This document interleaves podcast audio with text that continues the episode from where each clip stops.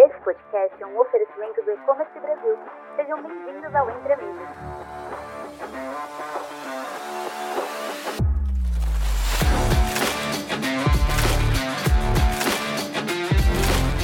Bem-vindos ao podcast Entre Amigos, esse podcast que é realizado pelo E-Commerce Brasil. Eu sou o Caetano, sou cofundador e vice-presidente da Magi 5 e hoje estou aí com mais algumas pessoas do nosso time para falar um pouco sobre essa ascensão dos marketplaces asiáticos e os norte-americanos aqui no Brasil também, né? Eu tô aqui com o Henrique, pode se apresentar para nós, Henrique.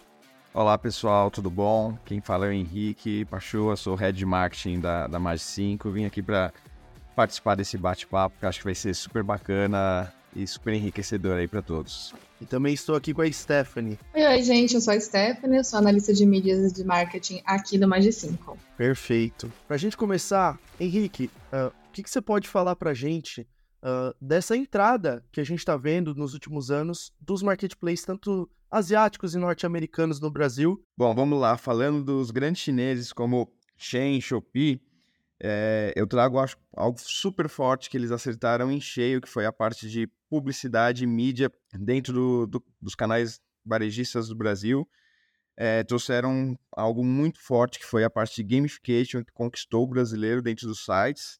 Vieram com um público e um ticket médio baixo, já para poder trazer um volume bem expressivo dentro do e-commerce brasileiro. E a Shein, ela veio com uma forte tendência em moda, que já é o know-how deles, e conseguiram aí antecipar muito esse ciclo em baixo custo e com uma inteligência artificial, que são as principais características desses varejistas. A Amazon né, já tem o grande poder é, americano, um nome, uma marca super forte, super potente, e que também com a sua facilidade em métodos de pagamento, e com uma grande parceria na parte logística, eles também conseguiram aí expandir de forma muito rápida e agressiva dentro do, do e-commerce Brasil.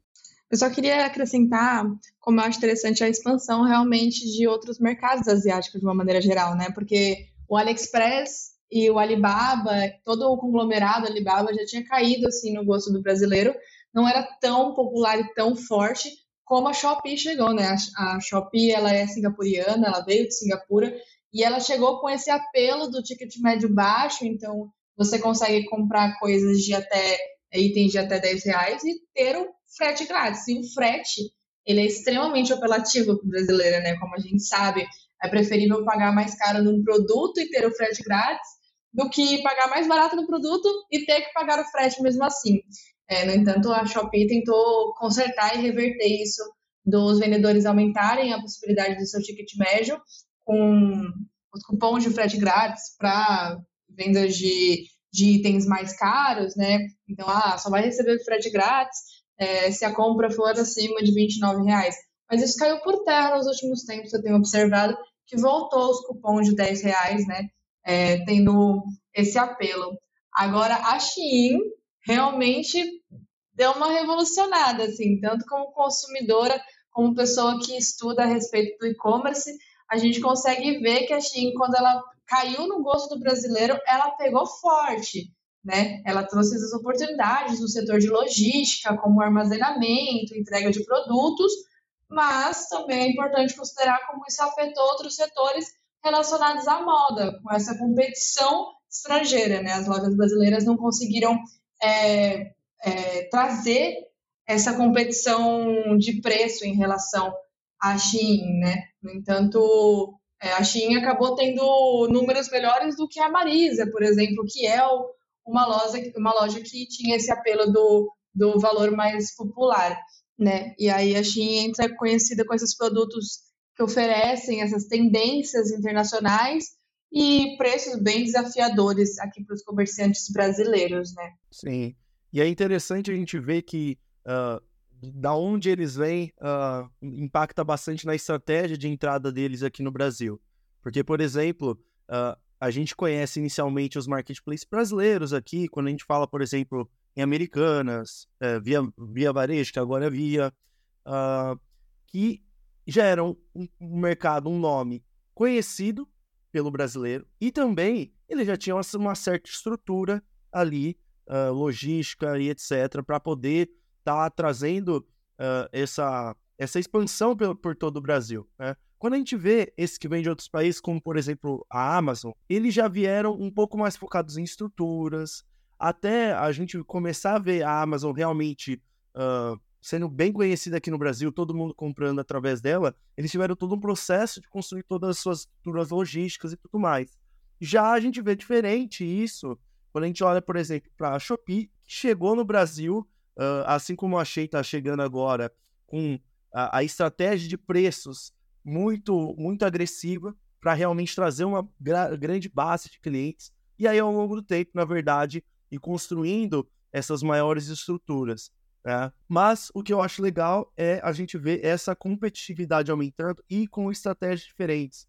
Porque isso é importante para o seller também saber que em cada um desses canais ele vai ter que trabalhar de forma diferente, porque a estratégia proposta pelo marketplace é uma, e para que ele possa surfar nessa onda, ele tem que estar tá adaptado com essa estratégia, né? Olha, e não é à toa que o crescimento dos marketplaces chineses é, foi tão feliz dentro do Brasil.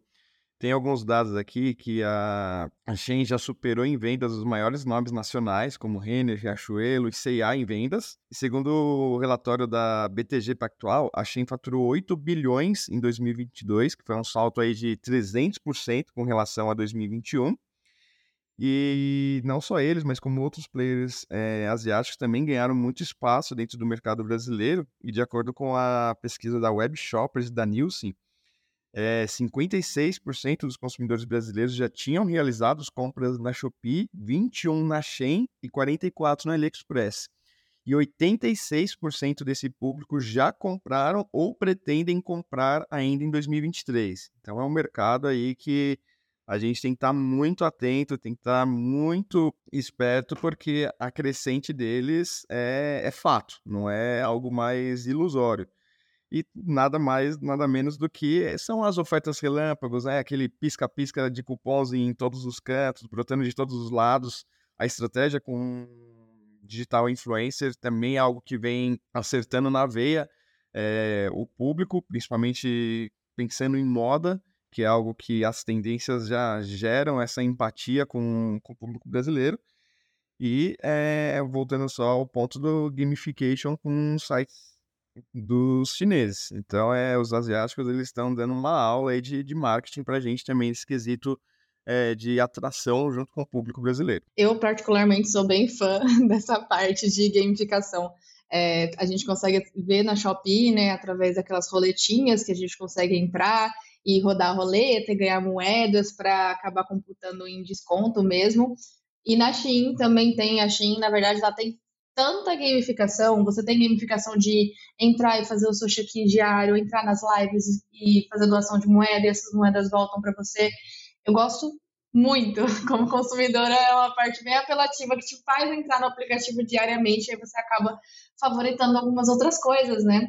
É, quando a gente entra no, no, no sistema norte-americano, com essa parte da Amazon, do eBay, a gente consegue ver também que grandes players que eram físicos ali como o Walmart, que é conhecido mundialmente, né?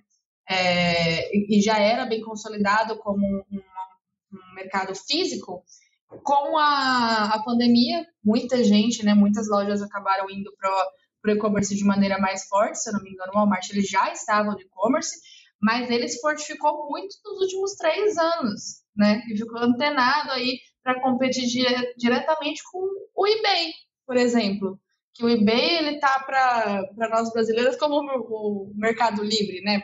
Seria o Mercado Livre gringo. É, o Mercado Livre tem essa força aqui, né, em toda a América Latina.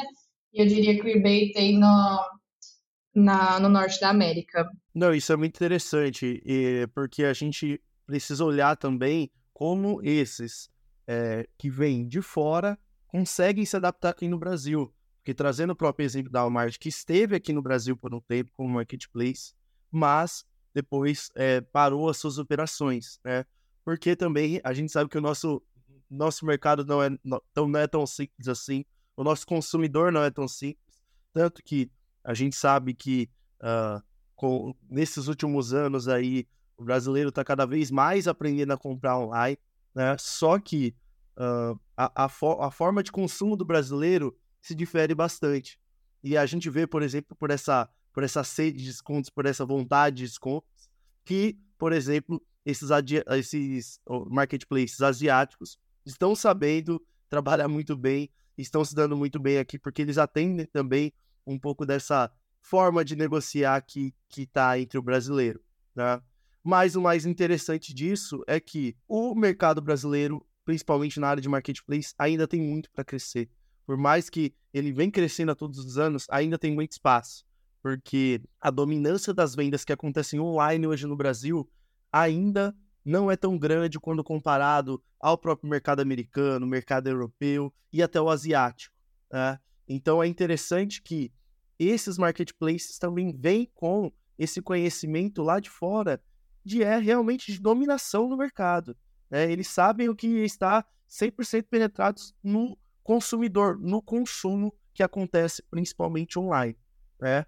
E a gente acredita que esse marketplace trazendo esse know-how para cá vai poder também é, ajudar nessa expansão do, do, comércio online no Brasil, né? Sim, e é, eu acho que também é importante destacar, né, que esse espaço de crescimento ele é para todos os lados, né? Desde os comércios brasileiros como também os estrangeiros. É, no entanto, a gente sabe que tem desafios a serem enfrentados. É, a parte tributária brasileira ela não é fácil. A gente sabe que isso dificulta muito a vida do empreendedor no Brasil, como também os e-commerces estrangeiros, que tem agora a possível taxação de mercadorias importadas abaixo de 50 dólares, que pode afetar muito a parte de rentabilidade do, desses negócios. E também tem a parte que eu acho que é fundamental e que os chineses ainda não estão olhando, e eu, esse é um mérito que eu considero muito forte da Amazon, que é trazer a rentabilidade em venda de serviços. Então, esse é um ponto que eu considero checkmate para a gente poder ter uma rentabilidade positiva dentro das operações porque essa conta uma hora vai vir para esses e-commerce que estão com essa parte de frete grátis, né? Hoje, eu essa semana, inclusive, é, a gente vem ouvindo falar muito sobre a possível exclusão, né, de parcelamento sem juros.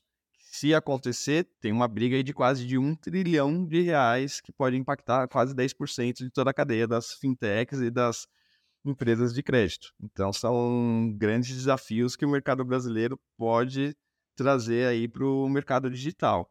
Não. E a confiabilidade, né, Henrique? Quando a gente fala, é, por exemplo, da Amazon, a Amazon já tinha um nome muito forte quando, mundialmente quando começou a ficar forte no Brasil. É, essa semana eu ouvi uma frase que até me surpreendeu, que foi o, um amigo meu mencionou, ah, eu ainda tenho receio de comprar pelo Mercado Livre. E eu falei, como tem receio de comprar pelo Mercado Livre? O Mercado Livre é um dos marketplaces mais confiáveis, né? Quando a gente fala no quesito de estorno, de venda, de você realmente comprar e receber. Então, essa, essa falta de segurança nas transações online que tinha muito, que era, acontecia com frequência é, anteriormente, antes da pandemia, para ser mais exata, ela criava uma, uma concorrência abstrata entre os marketplaces, né? Que mudou muito. A pandemia ela foi um divisor de águas para o e-commerce, né? A concorrência ela é acirrada entre os marketplaces. E voltando ao que o Caetano, o Caetano mencionou, que é essa parte do, dos hábitos de consumo brasileiro que impactaram diretamente nos hábitos de vendas dos brasileiros, né? Quando a gente fala ali de, de ticket médio, né? Então, cada marketplace ele acaba sendo conhecido por um ponto alto. Então, na Shopee é a minha, digamos, 1,99 online, né? Eu consigo comprar de tudo com ticket médio mais baixo. A Amazon eu consigo comprar de tudo, principalmente com foco eletrônico e livros. É, e o Mercado Livre, ele tem outros focos também. Pelo menos é o posicionamento que eu vejo. Não, com certeza. E isso vai se mostrando é, no quanto o marketplace também consegue segurar esse cliente para continuar comprando na plataforma. Né? Porque a gente sabe que alguns desses players, como por exemplo a Shein, eles têm o, o processo onde eles vendem os produtos deles, certo? E aí também é um marketplace onde outros sellers vendem. Né? E a sacada disso está exatamente na experiência de compra. Por quê? Quando a pessoa for lá e comprou uma roupa, gostou da experiência e quer passar a comprar também outros produtos que vão estar sendo oferecidos pelos sellers, pode ser que ela seja presa ali, que ela continue comprando aquele marketplace exatamente pela experiência. E é, e é engraçado como a gente vê, como por exemplo, em casos como uh, Mercado Livre, que já vem desde o início com uma proposta mais abrangente uh, para todo tipo de produto. Ah, mas o que não certo tem a sua tendência no eletrônico, mas pelo, pela sua grandeza e mundial as pessoas já sabem que você pode comprar de tudo lá. E então uh, existem esses marketplaces que já vêm com o nome de, de uma marca que traz a lembrança, por exemplo, ah, de roupas. Quando a gente fala, por exemplo, de Magazine Luiza, eletrodomésticos, americanas, certo? É, então a gente vê que é muito saudável estar vindo marketplaces com experiências que oferecem experiências diferentes, exatamente para estar tendo esse desenvolvimento, essa certa concorrência que vai levar as plataformas a estar cada vez mais preparadas para fazer o cliente ficar dentro dela, para fazer o cliente comprar mais, comprar uma variedade maior de produtos. Isso é interessante que uh, vai formando também uma melhoria para o mercado como um todo, para o consumidor de forma geral. Tá? Eu concordo, Caetano. E Voltando a falar da, da Shein, eu acho fantástico o que seria o famoso marketing boca a boca, que é o que eles utilizam na, na plataforma. É, maior parte dos produtos vendidos são os que têm avaliação dos próprios consumidores. E aí você pensa, ah, mas o Mercado Livre fazia, faz isso há muito tempo. Mas o diferencial que eu vejo é a parte de foto porque muitas vezes o cliente não tinha como saber se a foto batia é, com a mesma imagem do produto é, que estava sendo anunciado. E no, tanto na Shopee quanto na Shein, agora, inclusive na Amazon, a, o consumidor ele pode enviar foto do produto que ele comprou para que outros é, clientes possam avaliar e entender se ele é compatível, se ele tem o mesmo tamanho, a qualidade, real na cor, é, que são todas quando a imagem é tratada, quando a imagem é embelezada, traz uma questão um pouco mais artificial. E o cliente podendo interagir com outros clientes, entender que aquele produto é real, que aquele produto tem o gosto do cliente, faz total sentido e, consequentemente, faz com que ele compre mais e também avalie e ganhe pontos. Então, é, essa é uma questão de experiência que a gente sempre falava muito do multi-channel, omni-channel, mas o que vale é a experiência do, do cliente no, na linha final, para ele poder fazer a compra e poder ter, avaliar o que ele gostou ou não, né? E normalmente, quando ele não gostava, o único canal que tinha era o Reclame Aqui.